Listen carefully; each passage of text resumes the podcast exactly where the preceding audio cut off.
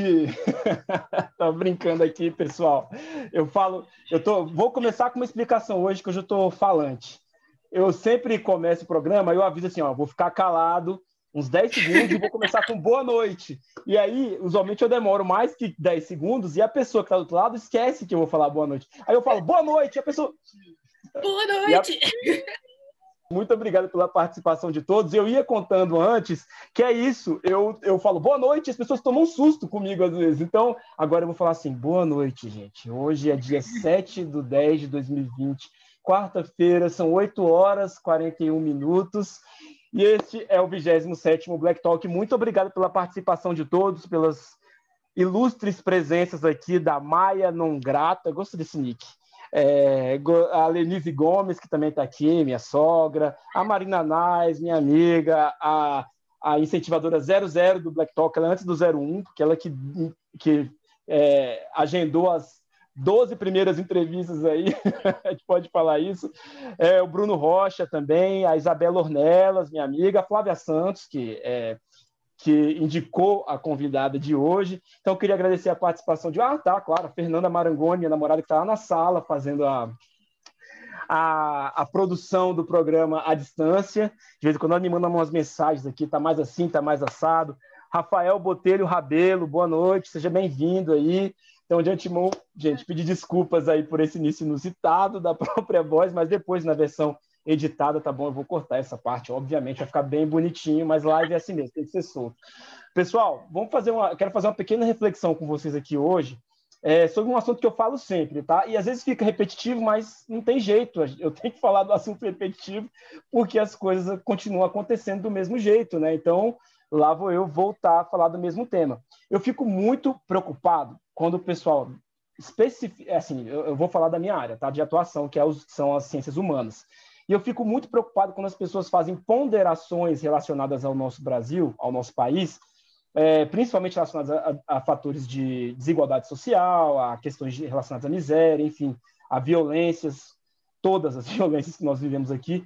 E as pessoas simplesmente esquecem o fator raça nesse debate inteiro. Esquecem que 56% da população é formada por pessoas é, pretas ou pardas, os negros, e que é, nós tivemos aqui é um período de 400 anos de escravidão que influencia, né, todas as áreas da nossa experiência nesse Brasil hoje. Então, eu sempre falo para vocês, né, que a questão do racismo estrutural, ele tem esse nome estrutural, principalmente porque ele mostra o racismo nas, o racismo nas mais diversas áreas. Então, num debate sobre uma questão política, numa pauta, numa agenda do, do, do Planalto, do Congresso, você encontra o racismo ali, né? De alguma forma você vai encontrá-lo ali. Aliás, de uma forma muito específica, se você for a fundo, você vai vê-lo ali é, com suas raízes, todo bem plantadinho ali, bem colocado. Se você for no judiciário, é a mesma coisa. Se você tiver um, uma questão de saúde pública, você também vai encontrar racismo estrutural. Então, o racismo ele está estruturado na nossa sociedade devido ao nosso todo o nosso processo de construção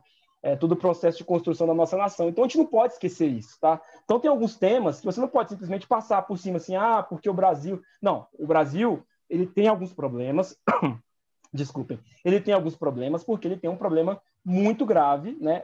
Uma, tem uma questão muito grave que precisa ser trabalhada, que é, é, ela foi toda construída, toda edificada, né? Durante 400 anos, num período de escravidão, e antes disso, até, né, a gente não pode esquecer das, das pessoas que foram trazidas à força para cá. A nossa história é pautada nessa, nesse clima de sequestro e assassinatos né, de pessoas negras, dos pretos que estiveram nessa. construíram esse, esse país e que depois foram abandonados à própria sorte. Então, eu não vou aqui citar todos os pontos da história, porque, bem, ou vocês a conhecem, ou então vocês podem fazer uma, uma pesquisa aí que vocês vão encontrar os porquês, os motivos dos nossos problemas, mas essas problemáticas que nós enfrentamos aqui no Brasil hoje estão relacionadas com este outro problema, né?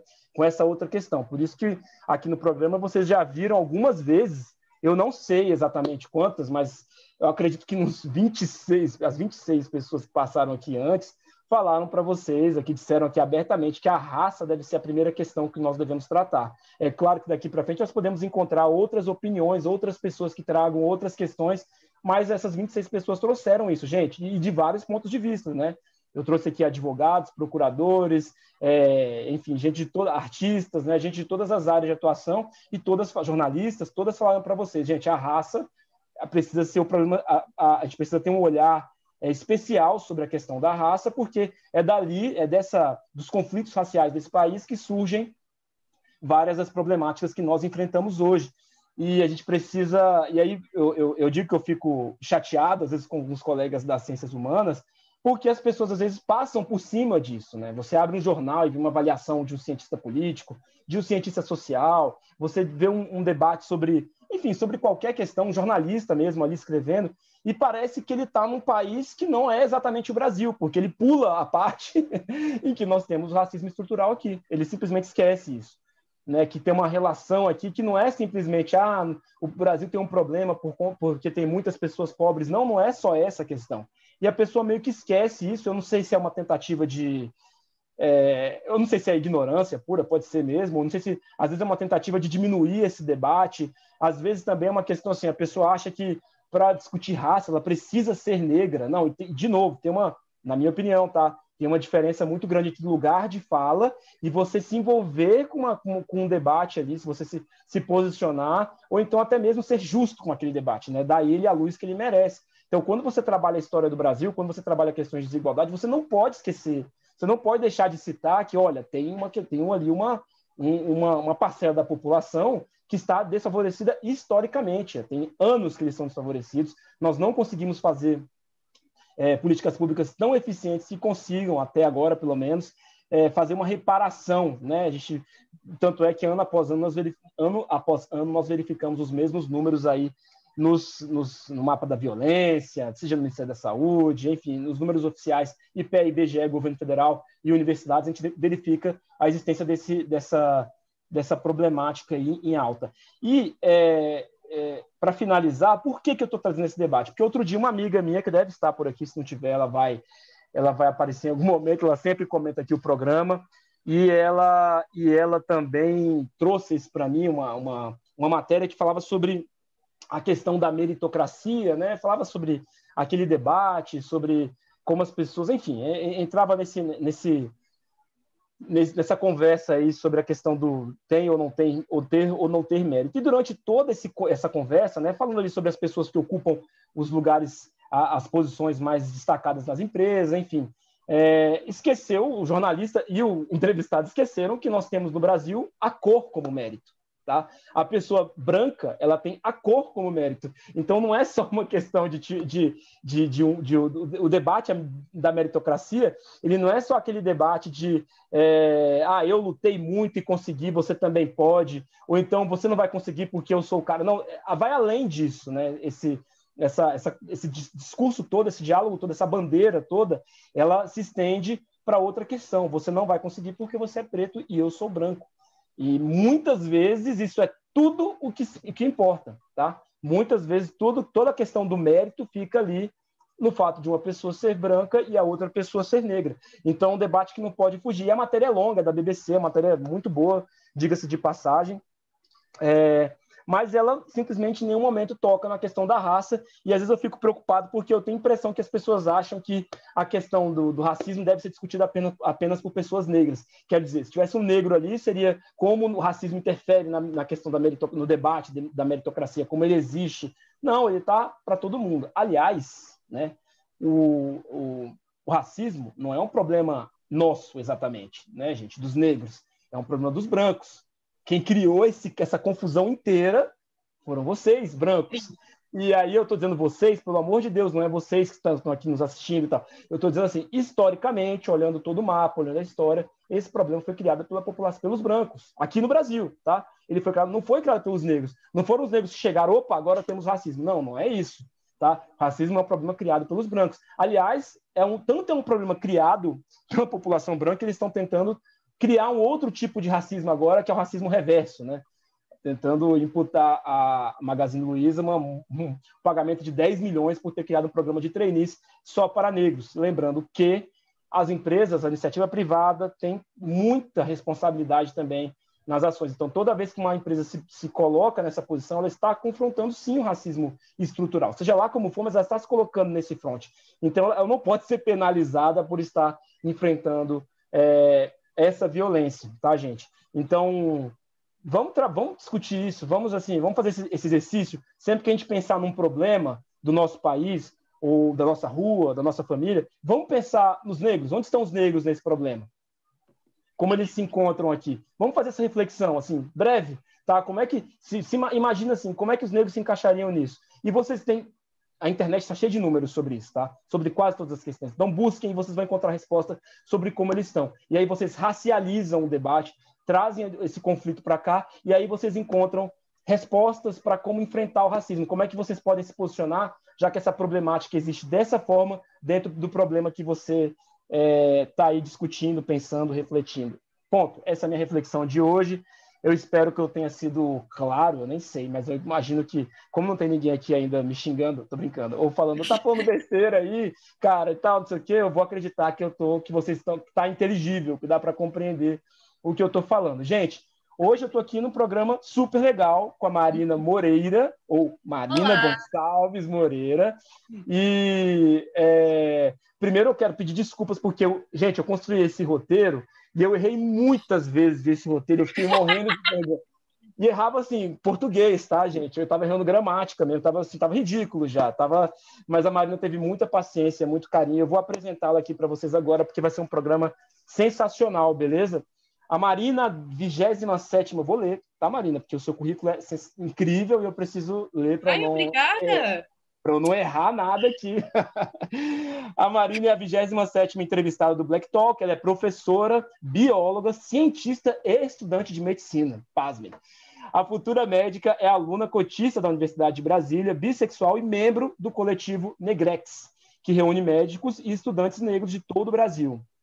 Engajada, Marina integra ainda o coletivo feminista Rita Lobato e o coletivo LGBT e o coletivo LGBT, ambos do curso de medicina, e atua paralelamente no coletivo Bateu, que trabalha no campo da redução de danos, que é uma coisa sensacional. Ela vai falar sobre isso para vocês aí. Vocês, é, quem não conhece ainda, pelo amor de Deus, vão pesquisar, vão procurar, porque é muito legal. A estudante tem gosto pela pesquisa e estuda atualmente a equidade racial no ensino da medicina, outro tema importantíssimo. Já investigou também as áreas de anatomia, memória e bioquímica, enquanto cursava biologia na própria UNB. Na universidade, chegou a trabalhar até com a capacitação por oficinas, inclusive discutindo enfrentamento ao assédio. Marina encontra tempo na agenda ainda para se dedicar para se dedicar ao grupo de trabalho de saúde da população negra da Sociedade Brasileira de Medicina de Família e Comunidade, e também ao cursinho popular do Centro Jovem de Expressão da Ceilândia, além de outros projetos. Gente, que que é isso, né?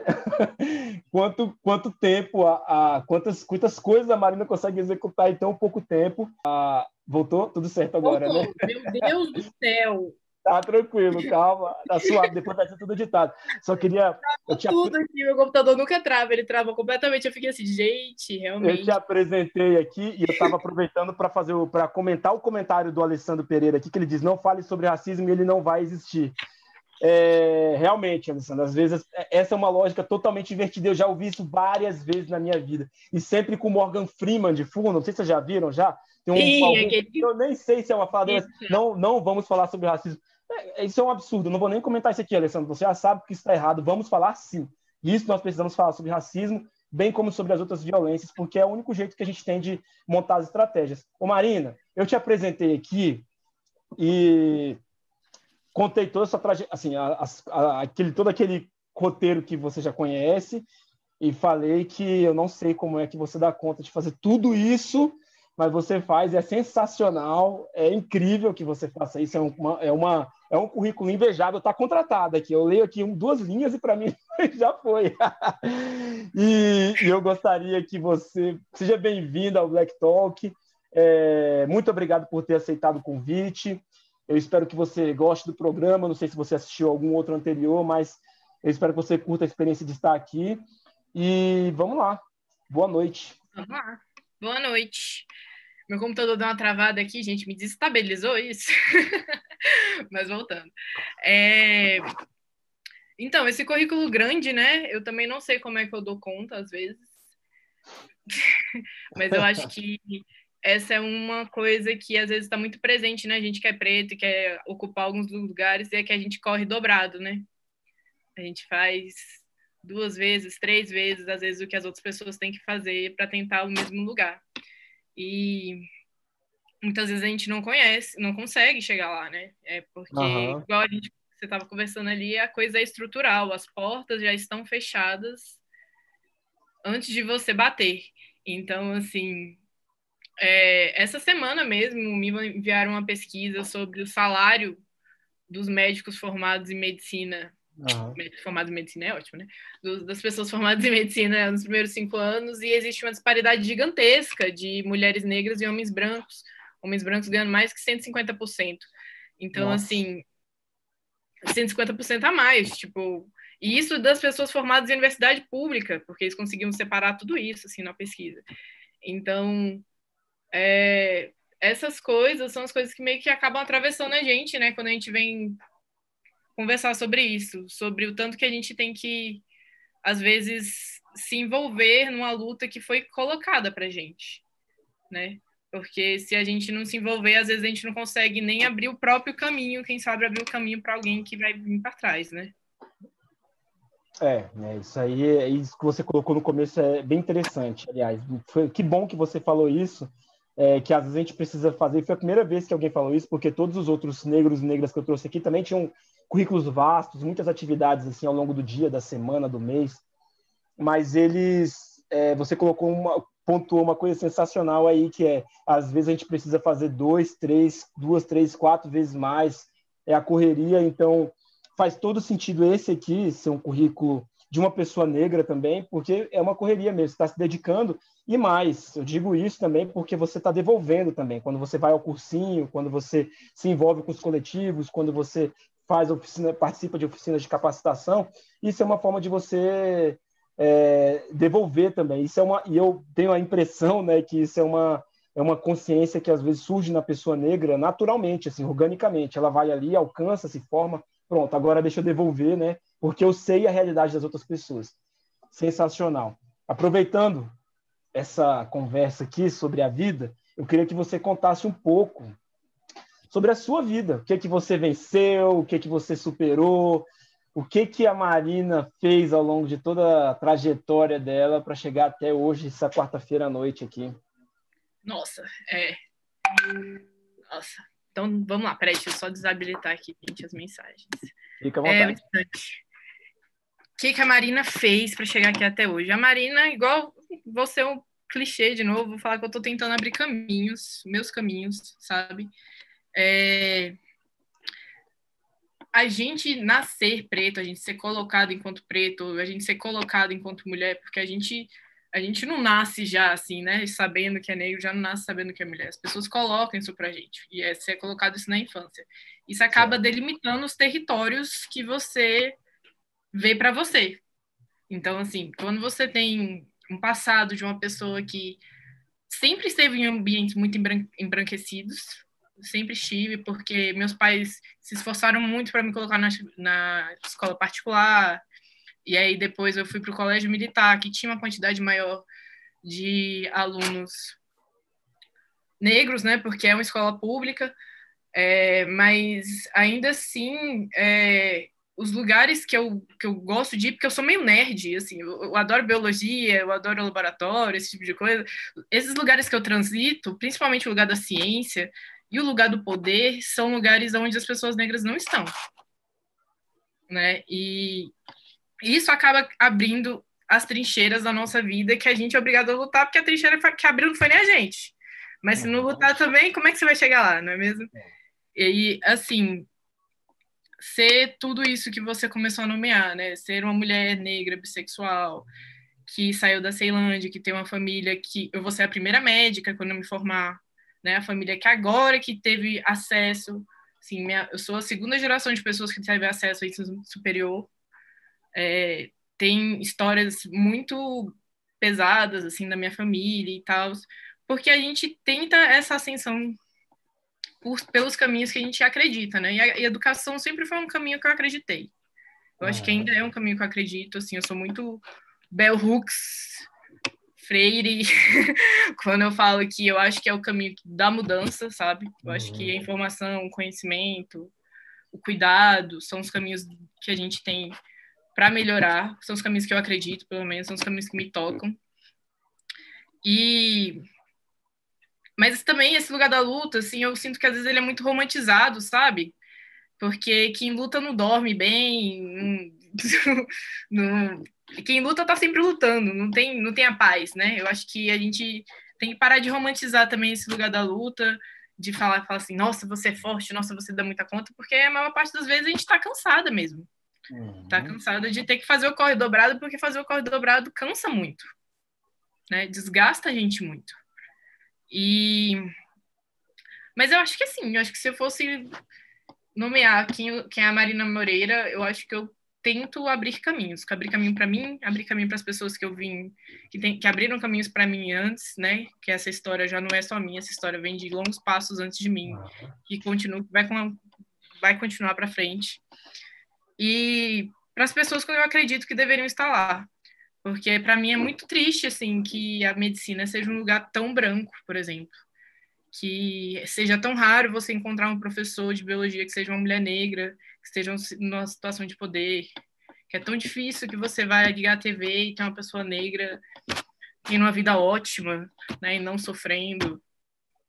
Então, assim, eu acho que essas intersecções acabaram me delimitando e eu tive que me delimitar de volta, sabe? Tive que construir essa, essa autodeterminação de volta, porque essas delimitações já vieram de fora, né? Vendo que as pessoas falam do que a gente pode ou não pode fazer. É, eu, é muito legal. Outra contribuição muito importante, inédita também aqui, quem está trabalhando é isso. A, a, luta não pode ser tão glamourizada assim também, no sentido de achar que é só, são só flores, né? Que é muito legal e Outro dia até eu falei aqui sobre a questão do cansaço, né? Porque a gente cansa às vezes, né? Porque a gente tem ali um dia de glória, né? E aí a gente acha que as coisas estão melhorando e, puf, no dia seguinte, não, não é exatamente esse cenário, né? Muito pelo contrário. E você, às vezes, acha que está mais solitário ainda na luta, às vezes você acha que está perdendo mais e realmente está, às vezes. Então, é, é uma coisa meio inconstante, assim, né? E uhum e a gente precisa saber lidar com isso. Eu não me sinto muito solitária na luta, não, para falar a verdade. Assim, eu acho que eu sou muito. Tenho muita sorte, na verdade, de conhecer esses coletivos, de ter conhecido pessoas que me apresentaram esses coletivos, de ter amigos que quiseram se organizar. Tipo assim, o coletivo bateu, para mim, um dos coletivos que eu mais amo, e é um coletivo de biólogos que a gente resolveu se unir para falar sobre redução de danos, fazer acontecer redução de danos, porque a gente acreditava nisso ou o coletivo Negrex, que eu fui apresentado pelo Laio, que é com certeza um dos melhores médicos que eu conheço, que é o coletivo nacional de pessoas negras que estão fazendo medicina, porque nós somos tão poucos assim que a gente consegue fazer um coletivo nacional, sabe? é, e aí a gente tem um senso de comunidade mesmo. E eu acho que vem aí o que você tinha falado antes sobre eu querer voltar, trazer de volta para a comunidade, é porque eu também me sinto muito abençoada com a minha comunidade. Acho que, que eu acredito muito nas pessoas que estão ao meu redor, que estão querendo construir as coisas juntos. Como você mesmo, entendeu? Me chamando aqui para falar sobre isso. Ah, excelente. Já é, eu, já é de comunidade eu digo sempre isso, assim, que esse programa está fazendo um resgate do próprio Rafael para mim. Às vezes eu sou um pouco egoísta, falo desse, gente, esse programa está me ajudando. É uma, como se fosse uma sessão de terapia aqui, onde eu coloco para fora, me reconheço aqui nas pessoas que, eu, que, que estão conversando comigo, nas pessoas que estão aqui, às vezes, assistindo também. E isso é, isso é muito importante para mim, porque uhum. a, a, a, o ambiente em que eu cresci, o ambiente em que eu vivo hoje, ele é um ambiente de luta muito solitária ainda. E é muito legal encontrar, eu sempre falo isso para os participantes, né? Que é muito legal encontrar pessoas assim que que eu possa depois trocar também e que sabe e, ali de uma certa forma agregar ou ser agregado também é, nas minhas questões, nas questões que estão aí colocadas. Eu queria fazer só um parêntese aqui, é, porque tem duas pessoas, dois comentários que eu não posso deixar de fazer aqui do, do chat aqui. O primeiro é que ontem foi aniversário da Flávia Santos. Parabéns, Flávia Santos. Parabéns, Flavinha! eu, como é que eu esqueci Parabéns. disso? E olha, não é mentira, eu vi ontem, eu vi que era seu aniversário, eu fiquei sabendo, fui informado também, e eu, e eu hoje me preparei, falei, vou dar parabéns quando ela aparecer, e eu esqueci, me desculpa, me perdoa, mas parabéns, felicidades, saúde, paz, amor, que você tenha aí 365 dias maravilhosos. Depois a gente renova esses votos aí, que as coisas fiquem melhores aqui para frente, né?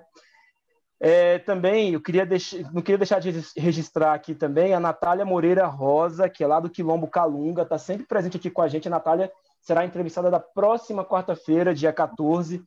Ela diz aqui: boa noite, muito bom ouvir uma jovem cheia de garra, parabéns pelo programa de visibilidade. E eu acho que eu comentei aqui o Bruno Rocha também aqui, sobre trajetória que está sendo colocada. Todos nós temos força ancestral e não temos a opção de sermos medíocres. Marina é força e prova disso. Então, está aí os comentários para Marina. Muito obrigado pelo comentário, Bruno. Aliás, a gente tem que sempre lembrar das, da luta, falando em luta, das lutas das pessoas que vieram antes da gente. Estou fazendo questão de frisar isso aqui, das pessoas que deram tudo, até a própria vida, para que nós estivéssemos nesse momento aqui agora, pessoas que lutaram e morreram e, e se desgastaram ao máximo em nome da nossa causa, né? Da nossa causa toda aqui, de todos nós, né? É, Marina, é, voltando aqui às perguntas, tá, você falou um pouco desse negócio, é, você falou um pouco da questão da, da, medicina ser um lugar do curso de medicina. Também acredito também que os hospitais, né, no campo do ponto de vista dos profissionais que ali estão, serem ambientes formados majoritariamente por pessoas brancas. É, Aí eu te pergunto, a universidade é, você considera hoje assim que a universidade é um lugar para todos? Se você avaliar do ingresso até o, até o, até o até a formatura, é óbvio que a gente é óbvio que avaliando teoricamente é um lugar para todos, né? Não, não vou discutir isso. Mas você avaliando hoje o, a, o contexto, não só da UNB, pode incluir até universidades particulares, as outras universidades espalhadas pelo Brasil. A gente pode dizer assim, a universidade hoje é um lugar para todo mundo? Eu queria muito responder que sim, mas não é. E eu acho que ultimamente ela tem sido cada vez menos, infelizmente também, porque assim, o que aumentou a diversidade da universidade foi somente foi a lei de cotas e nada mais assim no Brasil universidade pública hoje. E aí, sim, ela é não aplicada em sua totalidade e muitas vezes é, ela é ignorada ou passada a perna, né? A gente vê vários casos aí onde as pessoas estão fraudando. Mas, assim, é, o que eu penso sobre a universidade pública é que a pública primeiro, para depois avaliar sobre a particular, é que a pública ela tinha que ser para todo mundo, sabe? E ela tinha que dar as ferramentas para as pessoas conseguirem não só entrar, mas as pessoas prosperarem dentro da universidade, porque a universidade uhum. tinha que ser esse lugar, tinha que ser o lugar de você prosperar intelectualmente. Ela foi desenhada para ser assim. E não tem como você prosperar intelectualmente se você não tem o dinheiro do almoço se você vem de uma comunidade indígena que está sem água potável. Se você vem de uma comunidade quilombola, onde você não tem o dinheiro para pagar o livro, você não tem o dinheiro para pagar o ônibus para chegar lá. Então, assim, a universidade ainda é de poucos no Brasil. E a pouca diversidade que a gente conquistou com a lei de cotas está sendo completamente destruída. É, ultimamente por vários mecanismos, algum deles sendo corte de dinheiro das universidades, porque quando você corta o dinheiro da universidade, você corta o, recurso que a universidade tem para investir nos seus alunos, principalmente nos alunos baixa renda, principalmente nos alunos negros, nos alunos indígenas, nos alunos quilombolas, os alunos que têm várias coisas que estão no caminho deles, entre eles e, e a formatura. O curso de medicina é um curso que deixa as pessoas para trás na universidade pública. E é, é assim, muito mais ferozmente dentro, nas particulares também. Porque o pouco, as poucas galeras que entrou na universidade particular por meio de empréstimos do governo, conseguiu entrar, né, para diversificar e falar assim, não, vou fazer isso agora, mas quando estiver trabalhando eu consigo pagar de volta o governo. Uhum. Essa pouca galera já perdeu o dinheiro, já perdeu o, o que tinha ali de ajuda, né? E assim, esse, é um programa que já não existe mais. Então, assim, a gente tem sim uma manutenção da universidade na mão de algumas pessoas, e essa manutenção é histórica, essa É, a única vírgula, o único porém dela, dessa manutenção, é a lei de cotas raciais de 2012, porque nós tivemos várias outras leis de cotas no Brasil que não eram é, para a população negra. As pessoas não sabem disso, mas nós tivemos várias outras leis de cotas que não eram voltadas para a população negra, que eram voltadas para pessoas que eram proprietárias de terra. É, pessoas negras já foram proibidas de entrar na universidade no Brasil, né? Então, assim, a universidade ela, ela ainda é assim. E quando você entra lá e você não é só um preto, mas você é um preto que se enxerga enquanto preto, que se coloca enquanto preto, a universidade também tem as formas dela de te tentar colocar você de, de volta do seu armário, de volta da sua uhum. caixinha. Se guarda. Sabe? Para de falar de raça, para de falar de racismo, para de falar de, de desse tipo de coisa dentro da sala de aula, que isso não é ciência, que isso não é algo que a gente precisa se preocupar. É muito mais importante a biologia, aquilo, aquilo outro. Não é, né? A gente vê que não é. Porque a, a, a pandemia de Covid agora mostrou isso para como é que ela não é. Como a gente tem as pessoas sendo afetadas de forma diferente dentro da saúde. Então, assim, é, infelizmente, o, o espaço ainda é muito exclusivo. E a gente que dá a cara a tapa, acaba levando os tapas também. Mas eu acredito muito na universidade pública para todos. Eu acredito muito. Eu acho que tem a possibilidade infinita de melhorar o Brasil para melhor, assim, tipo, de melhorar as nossas vidas. A, universidade, a UNB é um lugar mais maravilhoso que eu já conheci na minha vida, a Universidade de Brasília. É, e quando você, deixa eu te perguntar, assim, você está tá falando dos problemas aqui, dessa questão é, do acesso, mas o que que você assim pensa quando você está conversando com até as pessoas dos coletivos e tal, vocês devem debater essa questão também eventualmente. Mas o que que falta assim para é, para que seja uma universidade para todos, tá? Não não estou querendo focar aqui no que estão fazendo de errado, como tirar, né, o, recurso, a uhum. verba. Eu estou querendo pensar assim no que que a gente pode poderia fazer para ampliar espaço? Olha, a primeira coisa que eu consigo pensar é que a Universidade do Brasil tinha que ser para todos sem nem vestibular, mas essa é uma coisa que a gente não consegue, assim, para mim a primeira, a primeira coisa que já proíbe a gente de entrar no, na universidade é o vestibular, sabe? Que você tem que selecionar as pessoas. E quando a gente seleciona as pessoas, tem, as pessoas estão em corridas diferentes, com obstáculos diferentes, para você pegá-las no mesmo ponto e falar assim: quem conseguiu chegar aqui, entra. E a forma como a gente faz isso é uma forma muito perversa. Né? Uhum. Que é. A gente sabe, quem, quem fez que é da escola pública sabe como é que é a aula na escola pública. Eu sou professora, já dei aula pro EJO, já dei aula para a escola pública aqui no Distrito Federal, e a gente sabe o tanto que é desestruturado a escola pública. E isso é desestruturado como um projeto. Isso é um proje é, é a, a, desestruturação é um projeto. Uhum. A gente, eu acho que quando a gente vai falar de racismo estrutural, igual você começou a entrevista falando, tem gente que coloca o racismo estrutural como uma falha, né? Uma falha no sistema para você garantir os direitos de algumas pessoas. Eu já não enxergo isso enquanto uma falha. Eu vejo que o sistema está ativo e operante. O sistema está indo muito bem e o sistema foi desenhado para que essas pessoas sejam colocadas de fora. E o vestibular por si só já é esse, essa, grande, essa, essa grande barreira, né? Uhum. Por exemplo, eu tive vários alunos que nunca acreditariam que entrariam na UNB, vários alunos de escola pública. Que quando eu conversava sobre isso com eles, eles nunca passou pela cabeça deles que era um lugar onde ele poderia entrar. Tipo assim, eu achei que eu tinha que pagar para estar aqui dentro.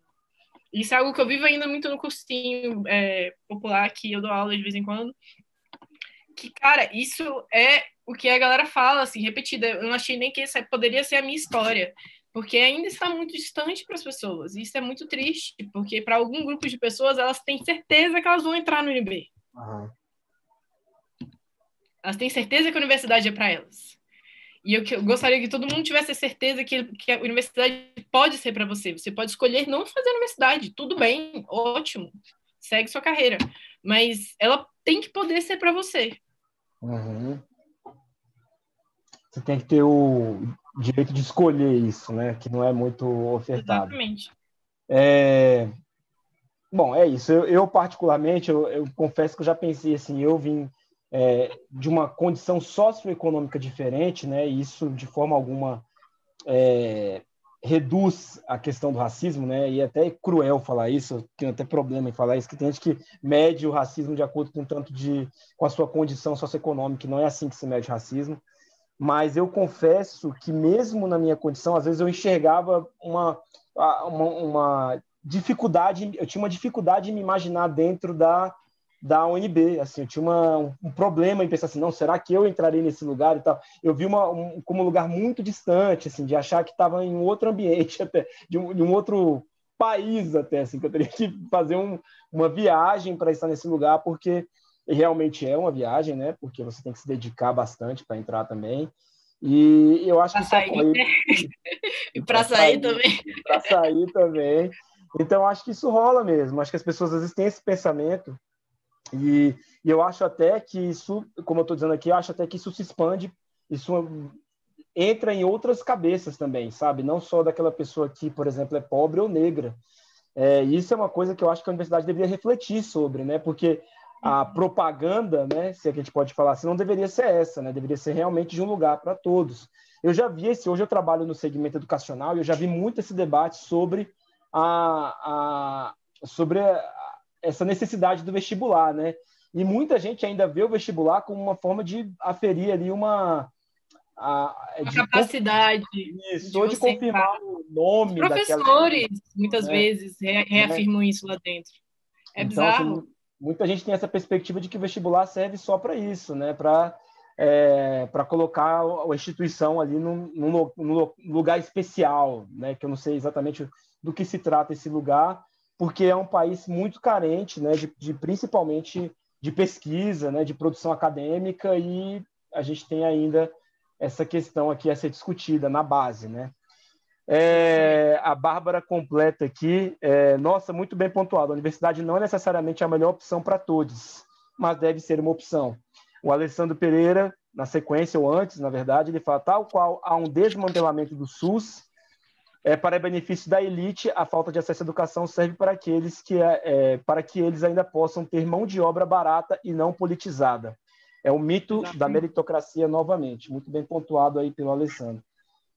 Saindo da universidade, indo para o profissional, Marina, eu queria é a primeira vez que uma estudante de medicina vem aqui, alguém da área, a gente conversar sobre a saúde da população negra, tá? É, por que, que a gente precisa dar atenção para a saúde da população negra, Marina?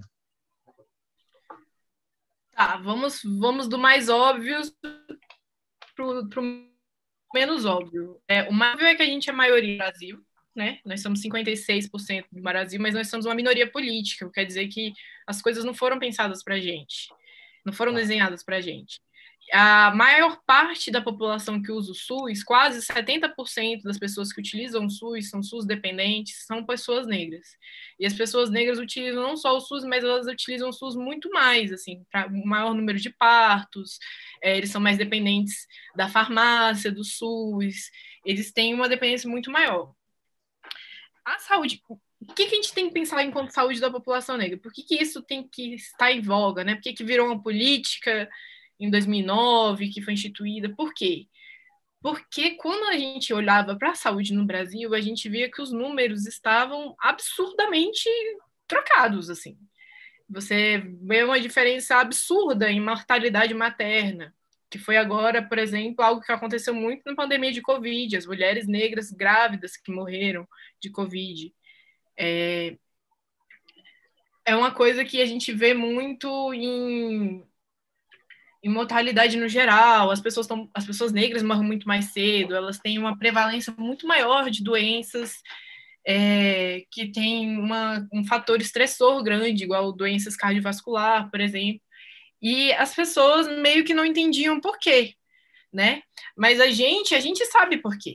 A gente sabe que existem vários fatores que não são fatores é, genéticos em si, São fatores epigenéticos, né? Para quem entende, ou são fatores do ambiente que estressa a gente. São fatores do ambiente que te, coloca a gente numa vida miserável, que faz a gente trabalhar até morrer e que faz a gente não ter tempo para cuidar da própria saúde, que faz a gente não confiar no médico, e toda vez que você vai no médico, o médico é branco, e às vezes você não entende o que o médico está falando, porque ele fala de uma forma muito diferente do que você foi ensinado na sua vida, e às vezes você não sabe nem ler a receita porque você é negro, e, e, e isso vai virando uma bola, né?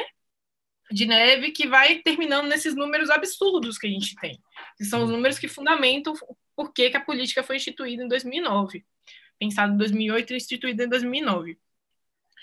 É, e aí, quando a gente vai pensar nessa população, o que, que a gente tem que essa população tem? Eles não, a gente não está só mais doente, mas a gente está doente de várias formas. A gente está doente no nosso corpo, a gente está doente na nossa mente, e muitas vezes a gente está doente na nossa comunidade. A gente não consegue é, curtir a, a, em volta da sua casa, fazer uma caminhada. Você não consegue ter uma boa relação com seu vizinho, porque você tem que estar sempre dentro de casa, porque seu bairro é muito perigoso. Você, às vezes, não consegue descer a sua casa e, che e chegar na parada sem ser assaltado. Às vezes, você não consegue fazer ir pensar sem pisar no esgoto e ser exposto a alguma doença. Então, assim, essa população em si precisa ser pensada. E o sistema de saúde até então não pensava nessa população. Não só porque o SUS é muito novo, mas porque saúde foi construída na forma como a gente conhece hoje, a medicina foi construída por homens brancos para homens brancos. Uhum, e quando a gente traz isso para a nossa realidade, é que a gente não tem só homens brancos na nossa sociedade. A gente tem muito mais de várias outras coisas que a gente precisa entender, estudar e ir atrás desse gap, ir atrás dessas coisas que estão é. deixando essas pessoas para trás, sabe? É, eu acho que ficou muito desnudado agora com a pandemia de coronavírus, o tanto que a gente precisa de uma saúde boa e bem estruturada. E sabe? E o tanto que a gente vive em comunidade, que se as pessoas ao nosso redor não estão bem, a gente não vai ficar bem. E o coronavírus está aqui mostrando isso para a gente todo dia. A pandemia está mostrando isso para a gente todo dia. E aqui no Brasil, a gente tem dados vergonhosos de saúde da população negra e Covid dados que a gente só tem porque o movimento negro lutou muito para que fosse incluído no formulário digital ali a opção de raça, porque antes a gente nem sabia que esses dados existiam. Hum. A gente lutou para a gente ter o direito de saber, sabe? E é por isso que a gente tem que sentar aqui e discutir saúde da população negra, discutir esses números, ir atrás desse gap, ir atrás para que essas pessoas parem de morrer para que a nossa comunidade melhore, porque a gente já chegou no ponto que a gente tem que chegar que a gente vive todo mundo junto ou não vive. É. Saúde é... precisa ser. Sim, sim, sim. Perfeito. E eu vou aproveitar é, o embalo da pergunta para já emendar uma segunda aqui, e aí depois eu posso comentar qualquer coisa. Mas é, a gente, o, é, por que, que, é tão importante a gente dar atenção também, por exemplo, na questão das nas comunidades e nas favelas, tá? Por que, que é importante a saúde é, básica, a saúde da família nessas localidades? Então, é, felizmente, nós já temos alguns dados de pesquisas no Brasil que mostraram que os municípios, por exemplo, que têm estratégia de saúde da família, que para quem não sabe o que é, é o médico do postinho, sabe aquele médico do postinho? A gente chama ele de médico de família e comunidade. Esse médico do postinho, os municípios que têm isso são municípios protetores da pandemia de coronavírus, por exemplo, para mulheres grávidas que morreram de coronavírus. Tipo assim, uhum. o município que tem isso tem muito menos morte materna. E não só isso, o que a gente tem é que a estratégia de saúde da família, que é o médico do postinho, o posto de saúde funcionante bem, não só o médico do postinho, né, mas o posto de saúde em todo, funcionante bem, resolve 90% dos seus problemas de saúde. E pensa comigo aqui, de verdade. Resolve, não resolve? Tirando as pouquíssimas vezes que você vai parar numa cirurgia, ou que você tem algo mais grave, que você precisa ser super internado e tal, sofreu um acidente ou algo assim, normalmente os seus problemas de saúde são resolvidos com o médico do postinho. Deveriam ser. Então, se a gente conseguir é, fazer esse mecanismo funcionar bem, o médico do postinho ser resolutivo, tá lá sempre que você precisar, talvez o postinho tá aberto na hora que você precisa, não só na hora comercial, e tá completamente funcionante com todos os seus funcionários, com o dentista, com a farmácia funcionante, com tudo funcionante, você resolve 90% dos problemas de saúde. Você resolve, inclusive, o coronavírus. Porque o coronavírus, em sua grande maioria, não é as pessoas que vão ser internadas na UTI. São as pessoas que são resolvidas com o médico do postinho. Porque quem é entubado, na verdade, é raridade dentro dessa pandemia. Mas a gente não conseguiu lidar com isso porque aqui o mundo, né, o número explodiu demais e a gente percebeu que a gente não tinha nem leito para isso. Mas quem lida com isso é o médico do posto. E tem sido, por exemplo, aqui no Distrito Federal tem bastante tempo, tem mais de mês, que toda a estratégia de saúde da família foi mobilizada agora para o coronavírus. Se você tem algum, alguma demanda, fazer um teste, não sei o quê, você faz tudo no posto de saúde, não é mais no hospital. Porque é o que é para ser. É para ser resolutivo, é para ser muito bom, é para ser um médico que você conhece desde sempre, um médico que vem na sua casa, é para ser um médico que olha você, não só você ali sentado no escritório, mas ele vem na sua casa e olha onde você mora ele conhece as pessoas que moram ao seu redor, ele consegue mobilizar as pessoas ao seu redor para que elas façam alguma ajuda, algum apoio que você precisa nesse momento de saúde. Porque, de novo, saúde é comunidade. Saúde, a gente não faz saúde sozinho, a gente faz saúde em grupo. Porque a saúde só funciona em grupo, né? Então, assim, é, a medicina de saúde de família, ela é revolucionária nisso. Os países que têm a medicina de saúde de família muito bem estruturada são países que tem um sistema de saúde que funciona. E, e era essa a nossa aposta, né? Que isso fosse para frente. A gente tem, tá vendo aqui enormes retrocessos agora, é, não só com a pandemia, até porque já havia um desmonte anterior à pandemia da, da medicina de saúde, como, por exemplo, Rio de Janeiro, Crivella, enfim, até porque a medicina muitas vezes papel dos municípios, não só papel do Estado, né? Uhum. Papel dos municípios. Então, assim, a gente vê que há um desmonte, mas quando ele funciona, ele funciona muito bem. E é, gente, o ideal. Você não queria, tipo assim, levantar e ir ali no posto, 200 metros da sua casa, o médico que você sempre conhece, pegar o seu remédio de graça, sabe? Ter uma avaliação que não é um cara que só vai olhar para sua pontinha do seu dedo, é um cara que te olha de forma completa é um cara que te consegue te trazer várias coisas ao mesmo tempo de vacinação, do que para onde você precisa, onde você não precisa ir. E se você precisar de algo mais grave, é o cara que te referencia. Você vai em tal hospital fazer tal coisa com tal coisa, pedir tais exames e você vai fazer, vai procurar tal médico. Que muitas vezes é o que a gente precisa, né? Se a gente precisa de algo mais grave, saber aonde a gente precisa. Então, assim, é, felizmente ela existe, infelizmente ela está sendo desmontada mas uma boa perspectiva do Brasil sair do lugar que a gente está hoje, esse enorme poço que a gente cavou na, na, nossa realidade de saúde, ela não sai, a gente não sai de lá sem uma estratégia de saúde bem estruturada, sem a medicina de família bem estruturada. Não tem como, não tem para onde ir. Exatamente. E eu complemento dizendo, é, lutar por essas questões de novo a palavra lutar, mas aqui no sentido de cobrar também, né? É, é, não só a questão da saúde da família, mas é, estratégias que estejam totalmente voltadas para a questão da saúde da população negra, é estar no, na trincheira antirracista, é se colocar contra o racismo também, tá? São pautas urgentes, né? É, e me parece, né, do meu aqui eu, ano após ano, assim, a gente vai acompanhando principalmente nesse período eleitoral, esse debate ele se perde totalmente, a esquerda e a direita também. Né? A gente é, não vê essa atenção, porque, novamente, como eu disse no início do programa, parece que às vezes falar disso, envolver a questão, é, alguns, alguns, alguns pontos da questão, ou melhor dizendo, né, relacionar alguns pontos do debate com a questão racial, parece que a gente está assumindo o lugar de fala, ou que não, a gente não tem expertise para falar disso, quando na verdade é, é uma questão de todos, né, que envolvem a todas as pessoas, o país inteiro, a população toda, as estruturas do país, as, as instituições que atuam no país, a estrutura governamental, né, tudo isso está tá, tá envolvido nesse debate. Então, quando a gente fala de, da população, da saúde da população negra, a gente está falando da população, como a Marina falou, de 56, da, da, da saúde de 56% da população. Como que isso não é importante, por exemplo, na agenda política, tá?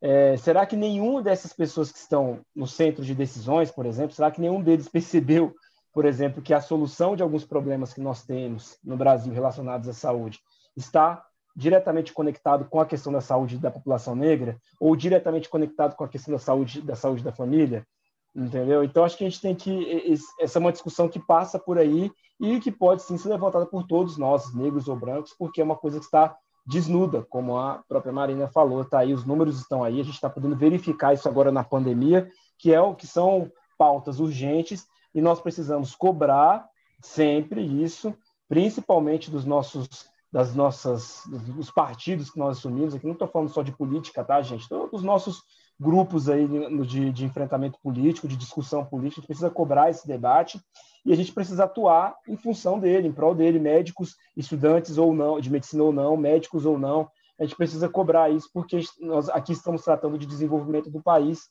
desenvolvimento social. É...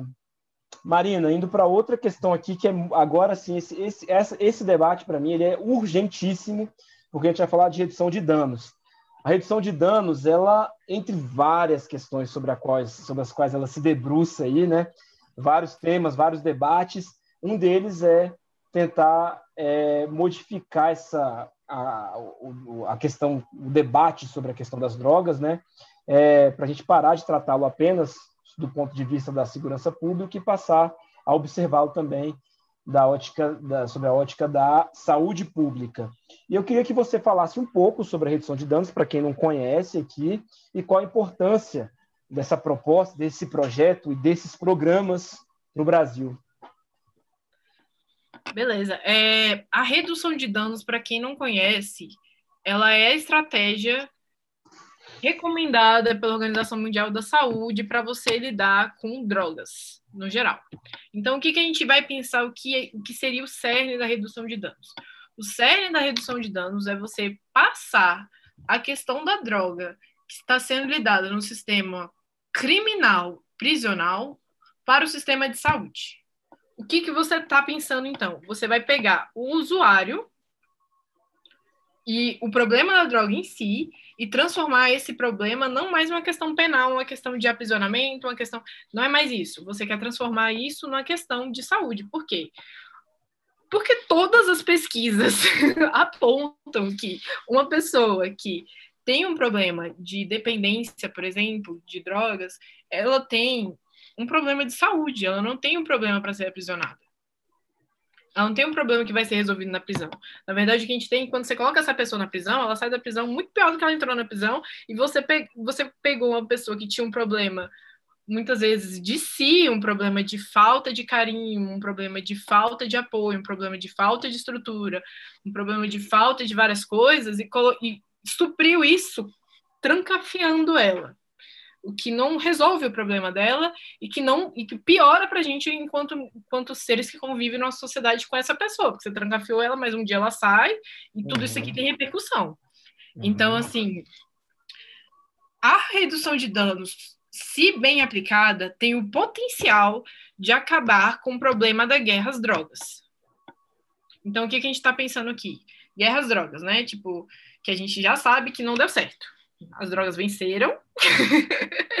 as drogas venceram, essa guerra vocês já perderam. E a gente está perdendo de vários lados. Eu não estou falando só da gente estar tá perdendo os policiais que estão morrendo, ou as pessoas que estão no meio do tiroteio, os traficantes, as vidas, as comunidades destruídas, as mães chorando. É, a gente não conseguindo prender as pessoas corretas, os helicópteros de cocaína passando intocados e as pessoas com 5 gramas sendo presas e aprisionadas, as pessoas usuárias dependentes sendo presas e aprisionadas. Tudo isso consegue ser reduzido com a redução de danos bem aplicada. E a redução de danos bem aplicada vem para consertar, mais uma vez, um problema que a branquitude trouxe para gente. Porque a guerra das drogas é uma guerra racial. E ela é uma guerra racial, não só aqui no Brasil, ela é uma guerra racial em outros lugares, mas ela é uma guerra racial violenta e que não tem funcionado, que a gente tem perdido de todos os lados, muito no Brasil. E a gente precisa modificar isso. E como que a gente modifica isso? você faz o que, por exemplo, Portugal fez. Uhum.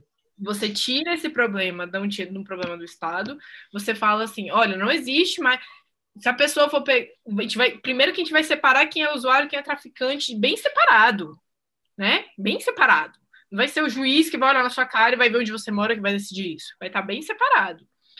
E a gente vai até pensar em pegar esse problema da droga e retirar ele enquanto um problema de ilegalidade.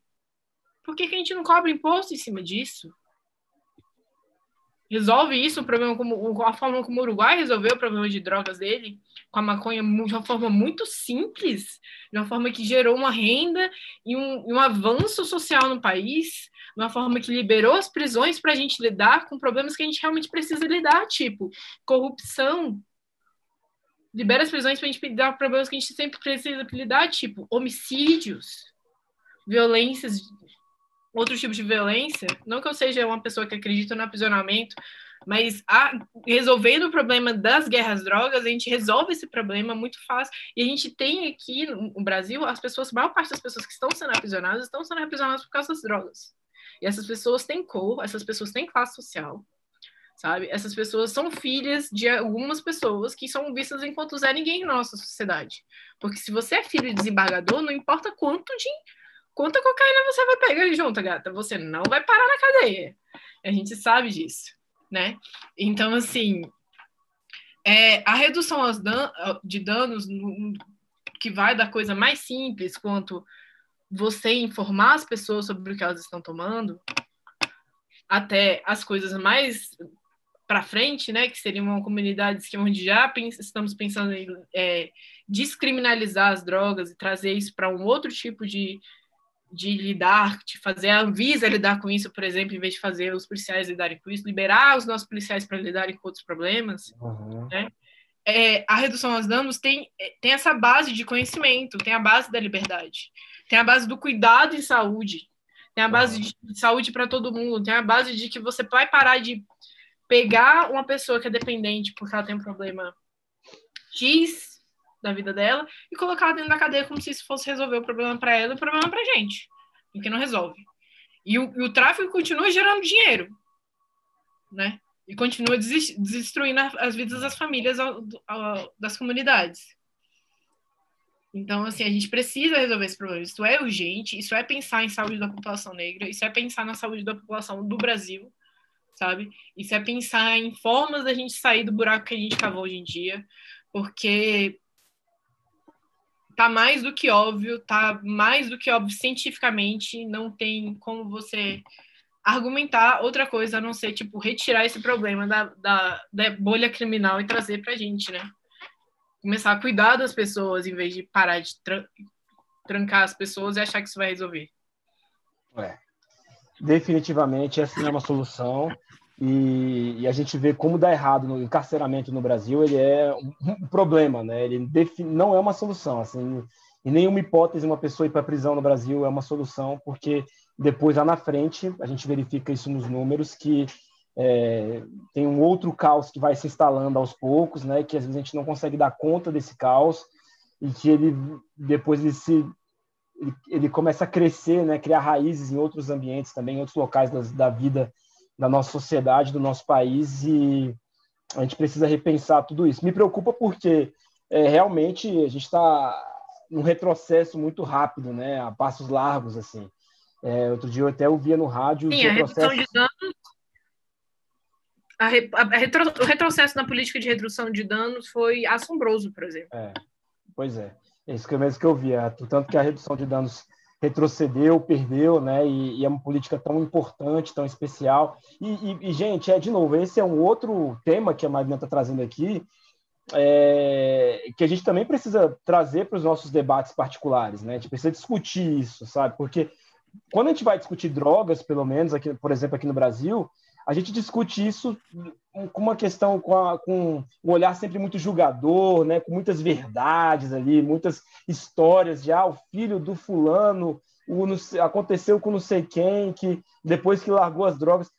E, e, a questão da, e essa questão toda é muito mais profunda. Primeiro, porque tem um debate racial sobre, essa, sobre tudo isso, né? de, de várias maneiras diferentes. o debate, ele, aliás, o debate ele acontece de várias maneiras diferentes, né? E, e, e depois porque a gente está pegando um problema de saúde, como a Marina disse, e jogando lá dentro de uma cela, né? E esperando que lá dentro desse, desse, desse cárcere esse problema de saúde tenha solução, e não vai ter, né? E se a gente pegar na história da, de como as drogas se, tor se tornaram um problema né, para a sociedade moderna, que as pessoas chamam, é, a gente vai verificar é, muitas decisões erradas mesmo, pautadas numa, num sentimento de, mais emocional, passional, do que do racional, porque definitivamente a forma como a gente trata as drogas hoje não é a forma como, por exemplo, cientificamente, né, como a ciência aponta que seria o correto, os números, os dados, as pesquisas, né? A gente não, a gente não é segue essa isso é bastante claro assim para a gente que dá, se aprofunda um pouco nesse assunto é que existe um descompasso gigantesco. Se você acha que existe descompasso entre a medicina que está na ciência e a medicina que chega para a população, você não tem ideia do descompasso da ciência, da redução de danos, da ciência do que a gente sabe sobre drogas, a gente é, sabe sobre é. dependência, do que a gente sabe sobre como funciona o cérebro, humano, o cérebro humano em dependência, sobre o que a gente sabe sobre sociologia do uso de drogas, história do uso de drogas, né? Por exemplo, com o exemplo mais clássico, que foi a proibição do álcool nos Estados Unidos, e quanto aquilo foi desastroso para aquele país que eles tiveram que voltar atrás. Ah. Então, assim, a gente tem várias evidências que são propositalmente, né, igual você fala assim, o sistema está funcionando, está operando, porque isso a gente não pode ser ingênuo de achar que isso não está restringindo aumentando o valor do produto, restringindo o produto, aumentando o valor do produto, enriquecendo algumas pessoas especificamente muito ah. bem. É. Né? Porque se esse negócio abre para todo mundo, se você libera os pacientes, os diversos, os tantos pacientes que são dependentes da cannabis para plantar em sua casa, porque a cannabis, no final, é a planta, é o fitoterápico, um dos fitoterápicos mais utilizados na humanidade. E utilizado muito para muitas doenças. Uhum. Com diversas evidências científicas. A pesquisa em epilepsia e cannabis no Brasil tem 40 anos já. Com é. diversos laboratórios no Brasil pesquisando isso. Então, assim, se você libera para todas as pessoas poderem fazer isso em casa, por exemplo, para onde vai o dinheiro da galera que vende isso antes? Entende? É. Então, assim, a gente não pode ser ingênuo que isso não está sendo limitado da forma que está sendo por um motivo sabe? E por um motivo muito específico, que é para uma restrição de mercado, para uma valorização de capital. E a redução de danos vem para a gente repensar nisso, para a gente trazer, tipo, para apontar para as pessoas o descompasso. Isso é até engraçado, porque é, ano passado, o meu coletivo, a gente realizou uma, uma semana da redução de danos é, na semana universitária da Universidade de Brasília, e a gente viu tanto que as pessoas não conheciam. Uhum, uhum. Assim, e não conhecem a história, porque, gente, quase todas as drogas que a gente tem em farmacêuticas hoje podem ser colocadas alguma hora enquanto uma droga que não pode ser usada, entendeu? A, a, a morfina, a, várias dessas drogas foram, foram derivadas de, de, de extratos, sabe? E não tem. A, a própria cocaína já foi utilizada muito enquanto um anestésico que era utilizado no, no fundo da garganta. Então, assim, existem usos e, e esses usos populares, esses usos que estão sendo usados pelo povo, falo populares porque estão, estão sendo usados pelo povo, a galera está usando. Não tem como a gente negar que isso está acontecendo. Esses uhum. usos precisam ser compreendidos e enxergados de uma forma mais inteligente, porque a forma como a gente está lidando até agora, essa forma preconceituosa, essa forma religiosa, essa forma moralista de lidar com isso, não está dando certo. Não está dando certo. Está gerando perda para todo mundo. Não está gerando perda só para um lado. Tá gerando... Algumas pessoas estão ganhando muito dinheiro, mas a grande maioria de nós está sofrendo muito com isso. Muito mesmo. Né? Tipo, o tanto de comunidade hoje que é assombrada pelo tráfico de drogas. A gente precisa acabar com isso. E a gente precisa acabar com a justificativa que os pais têm para subir lá também, que é acabar com o tráfico de drogas.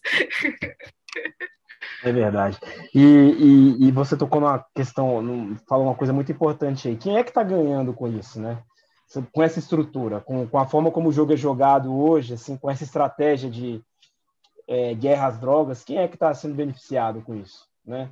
Porque isso dura muito tempo, é, não tem nenhum resultado positivo, nenhum resultado positivo, não tem resultado positivo, gente, não tem. É, ah, não, mas aí teve uma apreensão, teve um caso que não. É, é esse caso, essa apreensão, não no todo, quando a gente vai calcular o, o, o número de vidas perdidas, enfim, os, as tragédias que o, que o país sobrevive por, por, por lidar com as drogas com, essa, com esse planejamento, é, não chegar aos pés de um caso que você ouve falar, de uma pessoa, enfim, não, não tem como comparar, né? É incomparável a, a, a o des desastre aí que a, que a gente sobrevive ano após ano, né? É, devido a essa, a essa forma que a gente encontrou de lidar com esse problema. Que a gente encontrou, não, que nos deram, né, para lidar com esse problema, porque isso não é do Brasil também, a gente importou essa solução.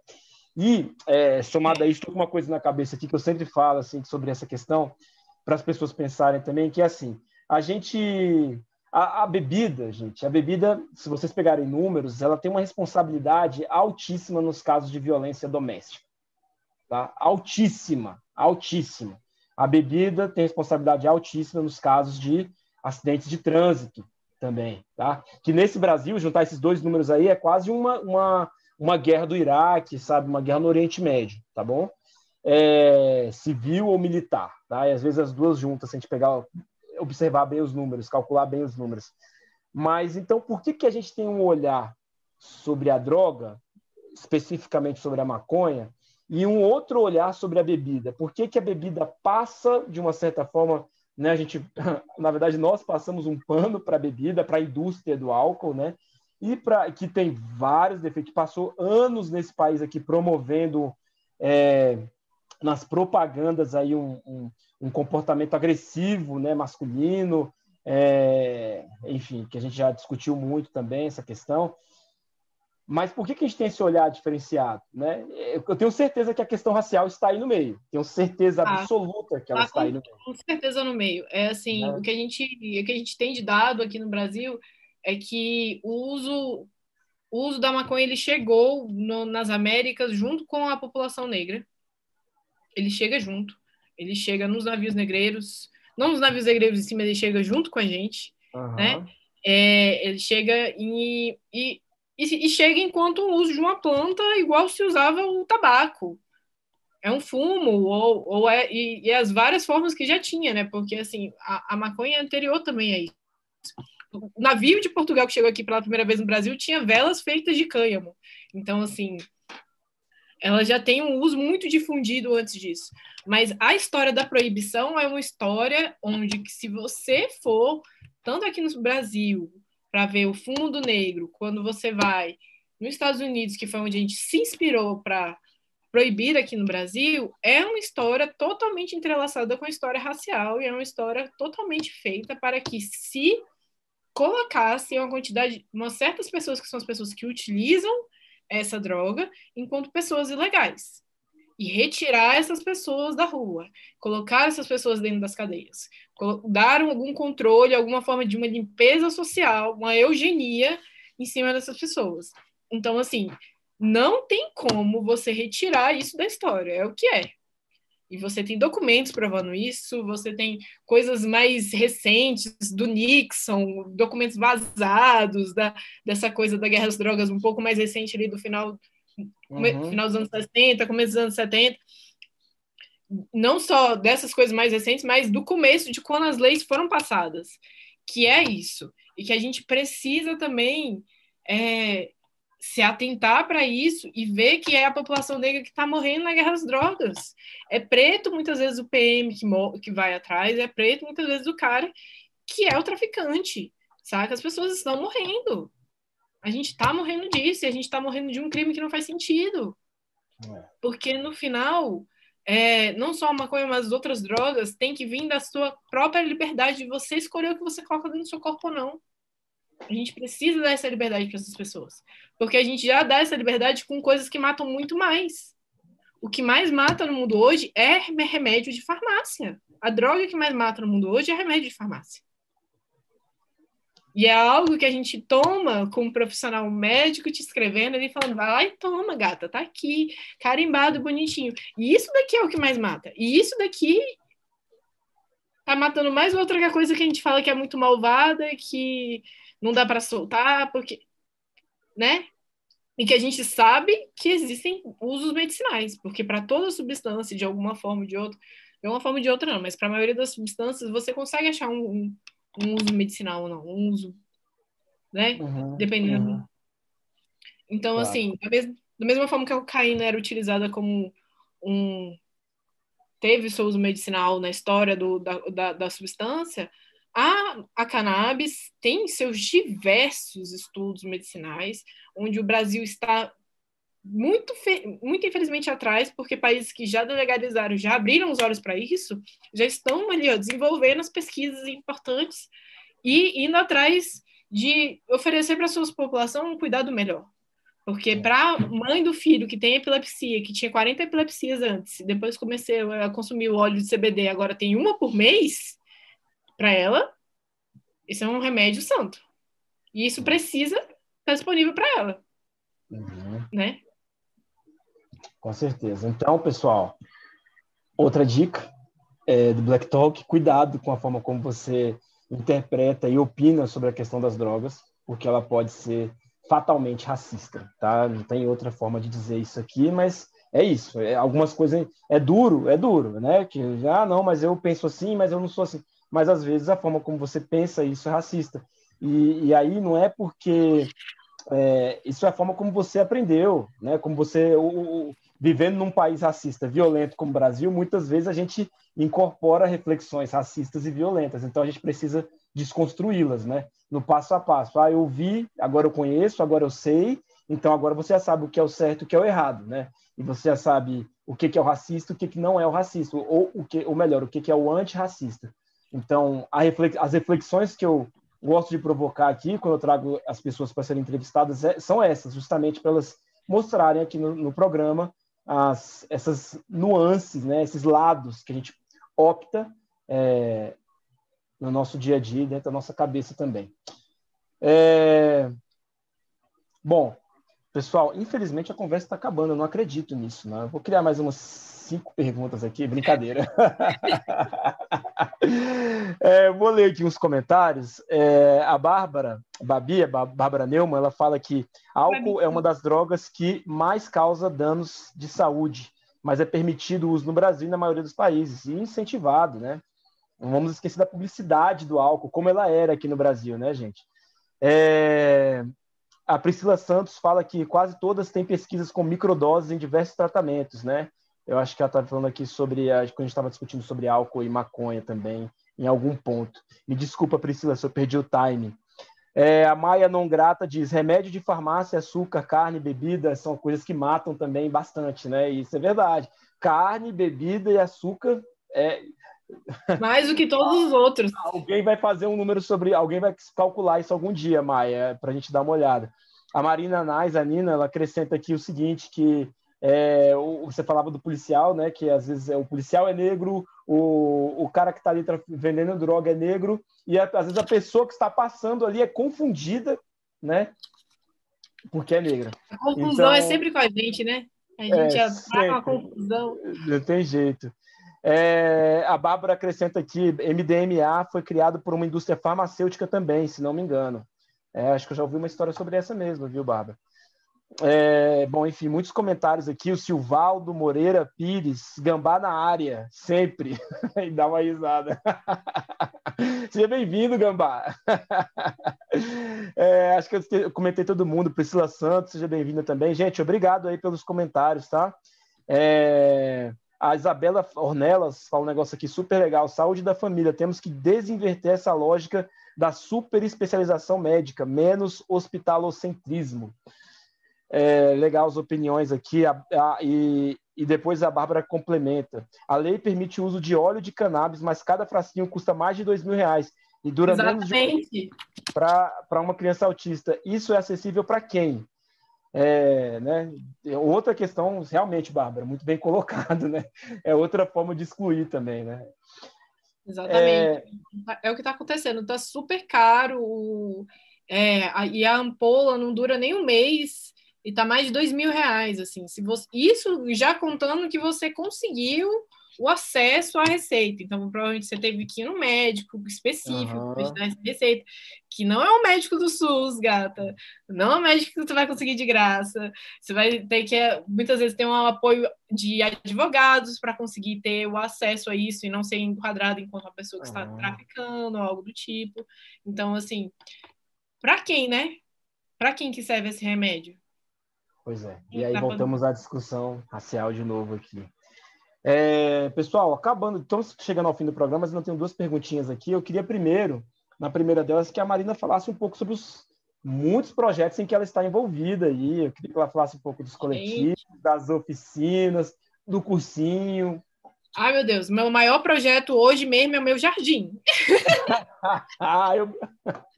eu hoje mesmo esse é o meu maior projeto. E tô aqui, essa quarentena, né? Roubou a gente se encontrar muito e tá sendo aqui meu jardim. É, estudar um pouco de fitoterapia e conhecimento popular, né? De jardinagem, esse tipo de coisa. É, remédios populares no final, né? Mas, uhum. assim, é, são vários projetos né, a louca dos projetos.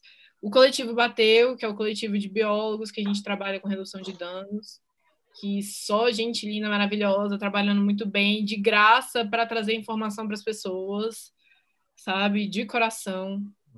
É o coletivo Negrex, que mora no fundo do meu coração, porque, como eu já disse, foi apresentado pelo Laio e foram as pessoas mais maravilhosas da medicina que eu já conheci. A gente teve dois encontros nacionais já, um em Recife e um em Salvador. Rapaz, imagina.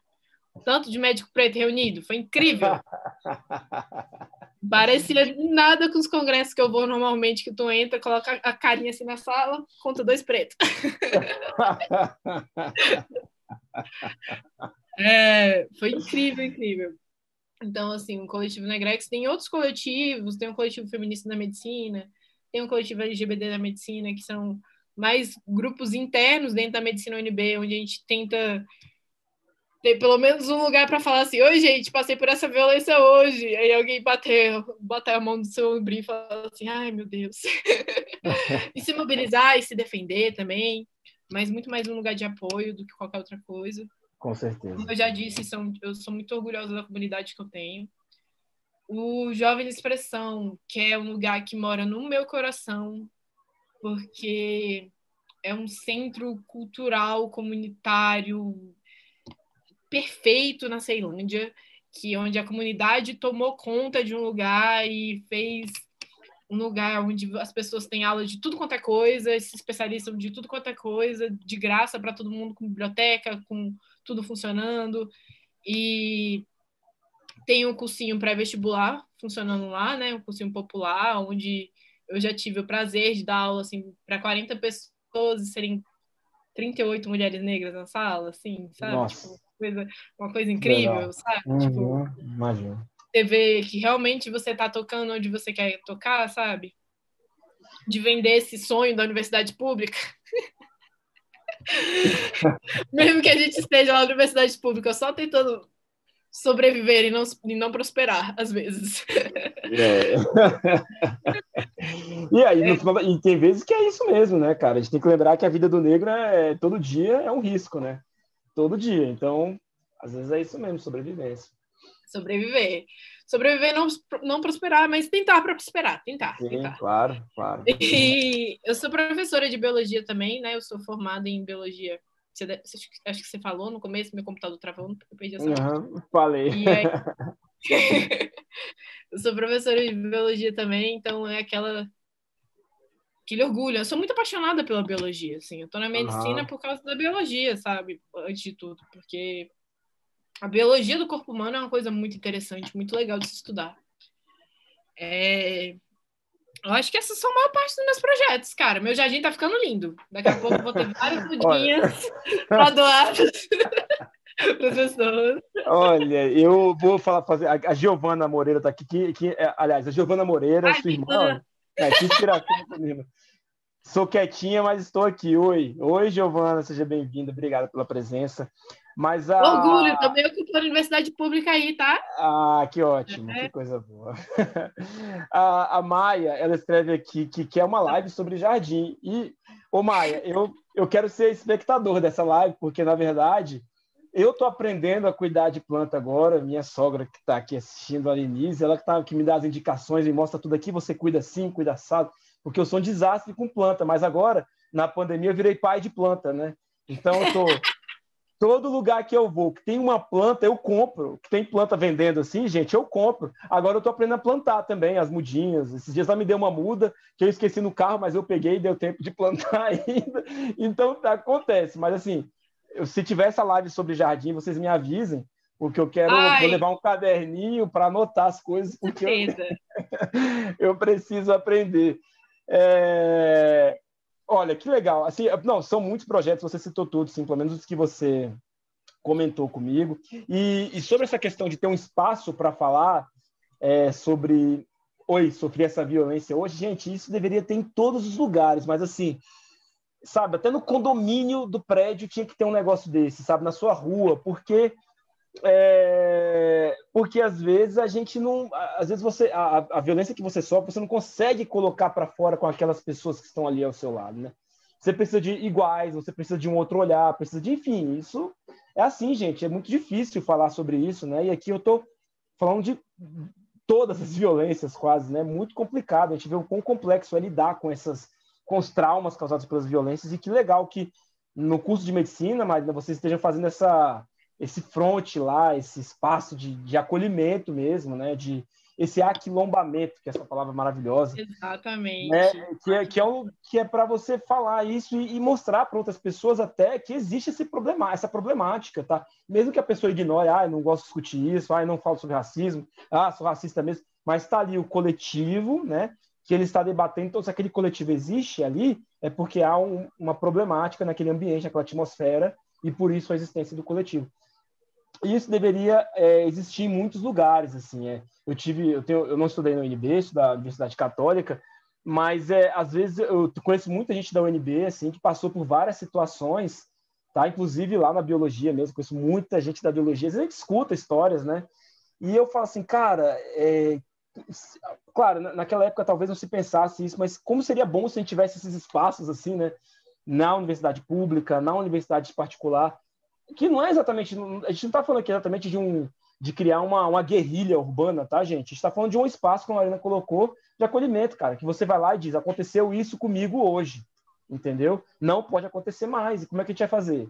Sabe? E ali você encontra força em outras pessoas mas eu posso dizer para você que eu aprendi muito com as pessoas da biologia, sabia? Assim, ouvindo e tal. Ai, também. Da, da geração ali. Orgulho de bióloga. Das meninas que estão aqui, como a, a Nina, né? A, a Babi, a Flávia, que eu acho que são todas da mesma, da mesma geração ali, mas tem outras pessoas que eu conheci. Me ensinaram muito ali, conversando comigo sobre essas problemáticas, e eu aprendi bastante. É muito legal. É, Indo para a última pergunta, gente. Que coisa. Tem gente que não fala sobre jardim aqui. Tem uma perguntas. é... Depois vamos falar do jardim, gente. Calma. Vamos falar. E tem uma pergunta do Rafael Botelho aqui, que eu vou fazê-la com certeza. Ai, vou até falar. Que ele, Rafael Botelho Rabelo, ele fala: Você poderia comentar sobre as estratégias de sobrevivência frente, frente ao racismo e à misoginia que você enfrenta na faculdade? Rafael, curiosamente, essa era, estava dentro da minha última pergunta. Eu não tinha lido ainda a pergunta dele, mas, Marina, então vamos começar a última pergunta agora. Fale, por favor, sobre essa questão, estratégia de sobrevivência, racismo e misoginia dentro da faculdade. Tá. É...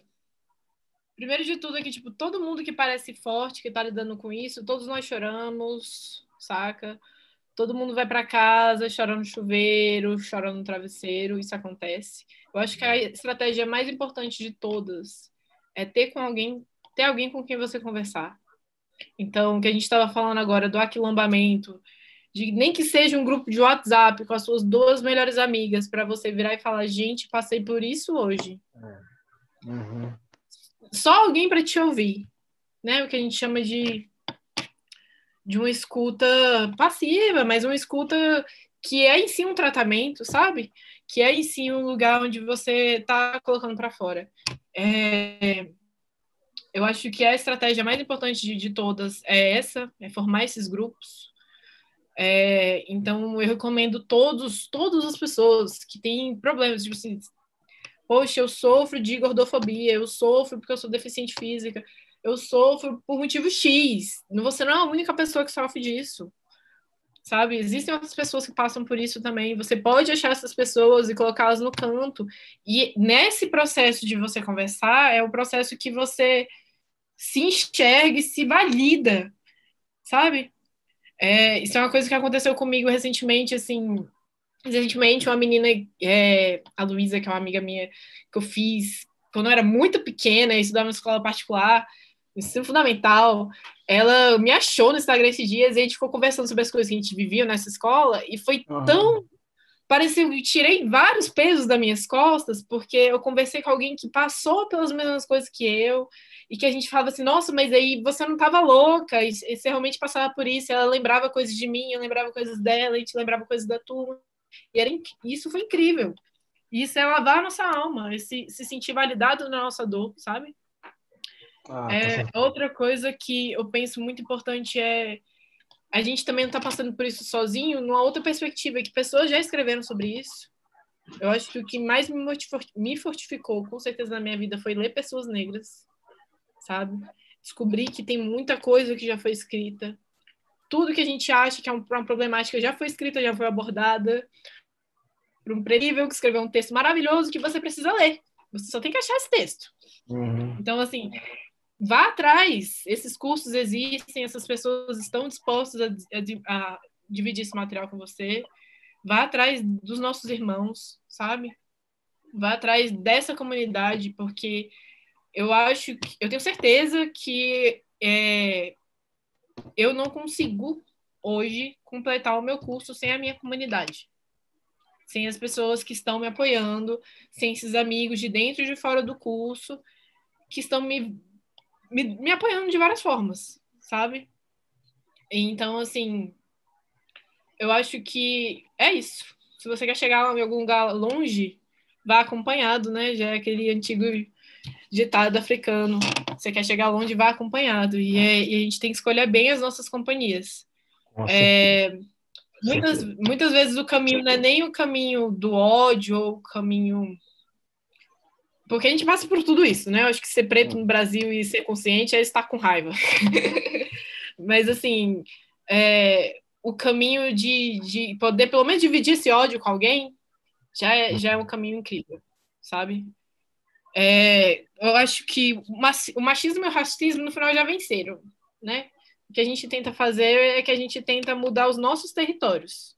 Isso. Então, assim, tentar mudar eu, tentar mudar a minha casa, a minha família, meu território, o meu trabalho, as pessoas que eu atendo, meus alunos, meus futuros pacientes. Esse é o meu trabalho, sabe? Que a gente tem que, ainda mais nessa hora que a gente está se sentindo tão despolitizado, tão sem esperança, tão acreditando que é o apocalipse que está acontecendo e é isso mesmo. Essa é a hora da gente trabalhar bastante nas pequenas ações perto da gente, sacou? Sim ir atrás de, por exemplo, um Black Talk, igual está acontecendo aqui, de se fortalecer, criar essa comunidade, criar esses laços, saca? Fazer essas pequenas ações todos os dias, sempre.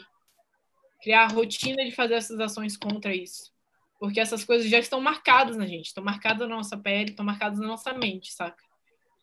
São trincheiras que já foram, já estão lá, desenhadas.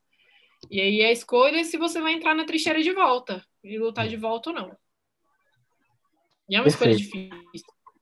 Perfeito. Que perspectiva sensacional. Gente, eu não quero nem acrescentar, porque eu quero que vocês fiquem com essa imagem, com essa com esse texto da, da, da Marina na cabeça, tá? Esse texto eu digo as palavras dela. É isso aí, eu, eu queria agradecer imensamente a sua participação, Marina. Foi muito legal. Você trouxe uma ótica muito diferente, assim. Eu digo isso de coração aberto. Se vocês quem assiste até aqui, ou assistiu os outros programas, assistir vai ver que ela trouxe uma, um outro panorama aí da coisa toda, tá? E que a gente não tinha abordado aqui com essa, com essa intensidade. E agradecer aqui a turma que está comentando aqui, que está conversando aqui do lado, que está até combinando de continuar essa conversa em outros ambientes, mas pelo amor de Deus, com cuidado, viu, gente? ainda a pandemia está por aí ainda. É, racismo é uma pandemia eterna, muito bem colocado aqui pelo Sil, Silvaldo. É, e é isso mesmo, né? A gente precisa vencer, né? Essa, essa pandemia, superar, né? E encontrar outros territórios onde ela não exista.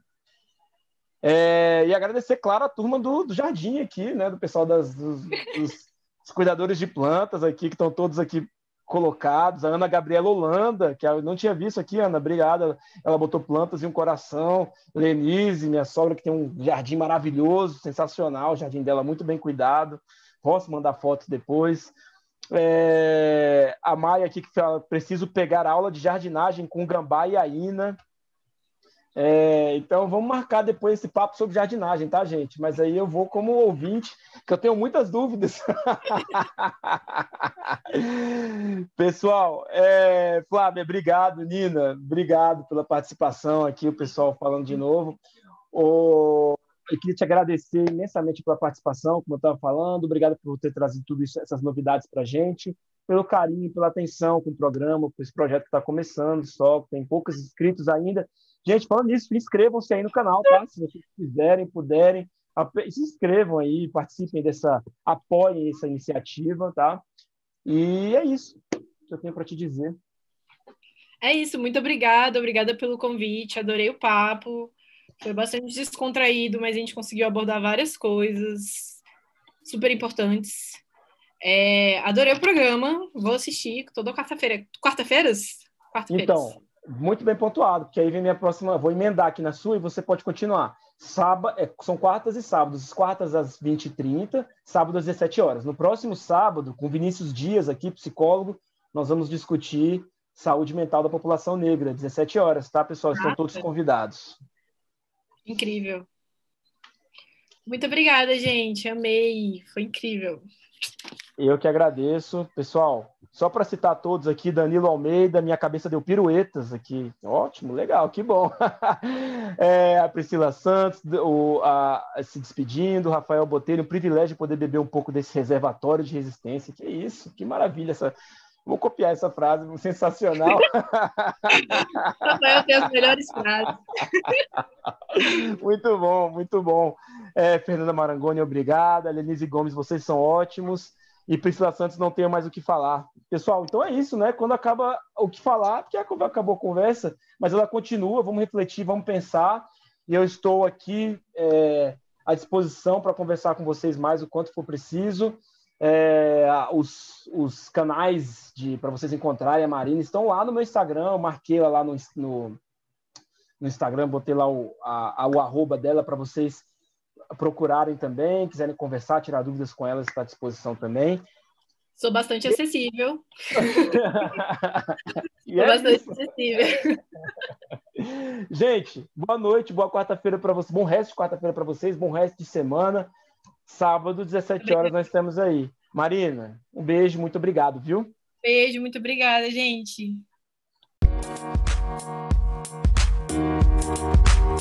Thank you.